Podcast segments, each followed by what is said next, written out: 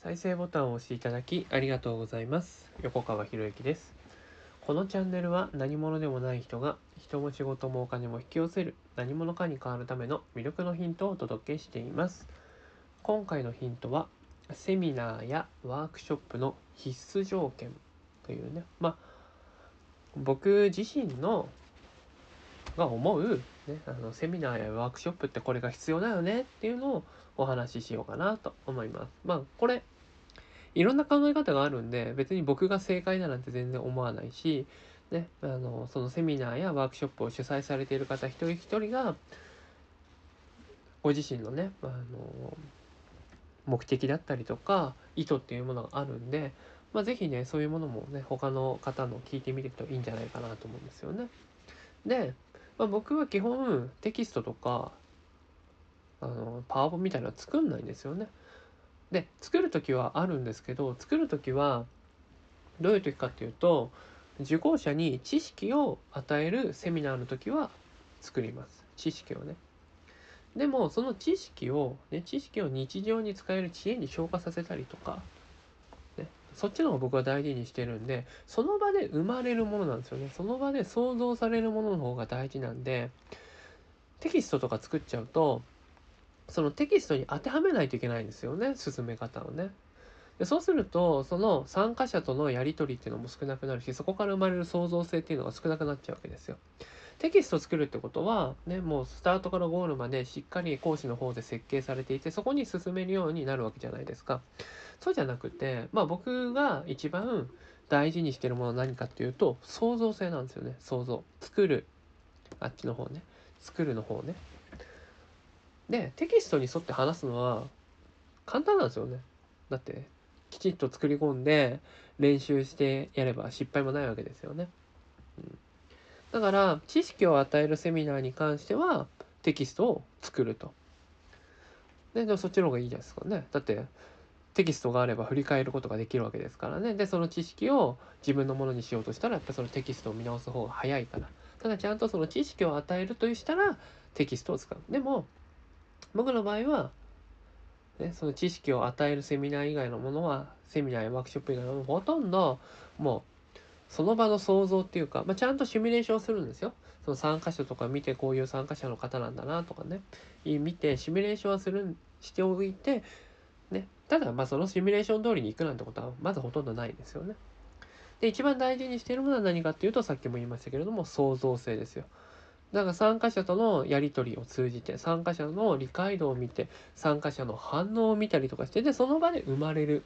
ものを大事にしてるってことなんですよね。だイメージしてるのは僕のイメージは何が出てくるのかわからないおもちゃ箱のようなセミナーっていうね毎回毎回参加するたびに得られるものが違うと。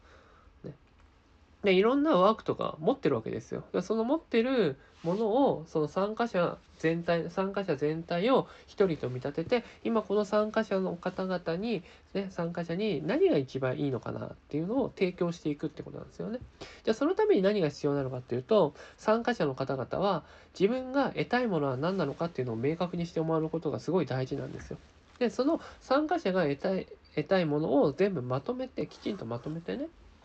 で、そして参加者の方々は自分が得たい成果を明確にされてるわけだから、その得たい成果を得るために学ぼうとするわけですよね。で、その得たい成果を得るために、あ、これどういうふうに応用が効くのかなとかね。そういうふうに考えることによって質問とかってバンバンバンバン生まれてくるわけなんですよ。質問や疑問とかどんどん生まれてくるし、でこういうことなんで、こういうふうに思ってるんですけど、どうなんですかねとかね。そうすると、そういう質問いただくと、僕が気づいてない質問だっていっぱいあるわけです。だって僕が完璧じゃないからね。当たり前ですけど。ね、でそうすると、あ、なるほど、そういうことね、あるんですねって言ったら、今度他の参加者に触れたりするわけですよね。他の参加者の中で、それについて詳しい人がいるんだったら、その人を持ち上げて、その人に教えてもらったりしたらいいじゃないですか。という、だから、僕が意識してるのっていうのは、場作りなんですよね、場作り。みんなが、みんなが、ね、あの、当然教わる立場なのかもしれないですけどね。みんなが学ぶ人でありみんなが教える人になる。っていうそういう場を作るのが一番僕が意識してるところ。でそれが創造性なんですよね。創造性。でお互いがお互いの良さを引き出す。でそれが僕がねセミナーワークショップの必須条件、ね、だと思うんですよね。そのじゃあお互いの良さを引き出すって何かっていうと創造っていう創造性っていうのがすごい大事になってくる。与えられるのを待ってるだけの学びっていうのは、まあ、正直あのオンラインでいいと思うんですよオンラインでね。知識だけを手に入れるんだったら。で、実際にこう、リアルの場とかでね、みんなで同時に学ぶっていうことは、その場でしか生まれないものが絶対あるんですよ。僕はそっちを大事にしたいんですよね。その場でしか生まれないもの。だから結構僕もね、えー、自分で前立って話している時にあ自分ってこんなこと考えていたんだとかあこういうアイデアとかあるんだとあこんな考えがあるんだなっていうのを自分で話してて自分で気づくってことがいっぱいあるんですよ。まあこれをよくね降ってくるとか言うんでしょうけどね。まあ、タイミングなんですよね。でじゃあそのなんで降ってくるのかっていうとその場に参加している人たちのエネルギーが凝縮されてるからなんですよ。ね、いいセミナーとか行くとみんな前向きでね、えー、すごいプラスの雰囲気でなっていくじゃないですか。そうするとね、エネルギーが集まっていて、でもエネルギーってもう目に見えないですよね。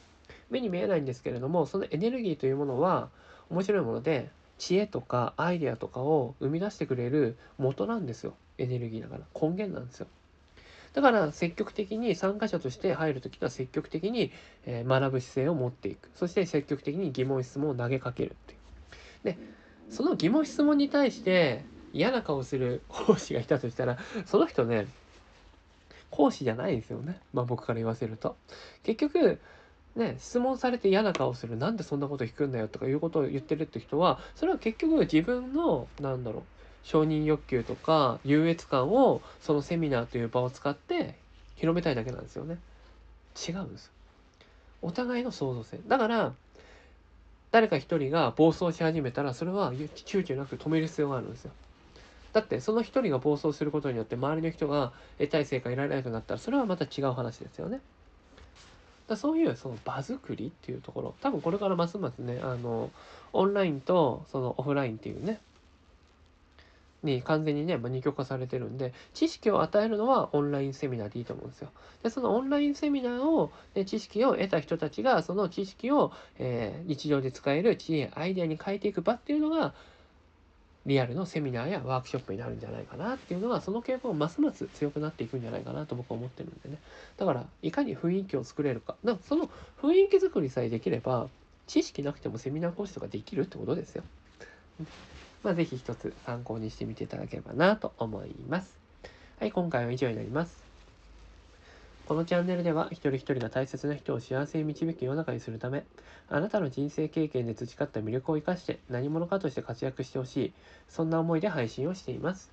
このチャンネルの音声を隠さず聞いていただくと、魅力ある人たちの考え方や立ち居振る舞いが分かり、人も仕事もお金も引き寄せる何者かに変わっていくことができます。ぜひチャンネルフォローやお友達へのシェアをしていただいて、一緒に何者かになることを実現できたら嬉しいです。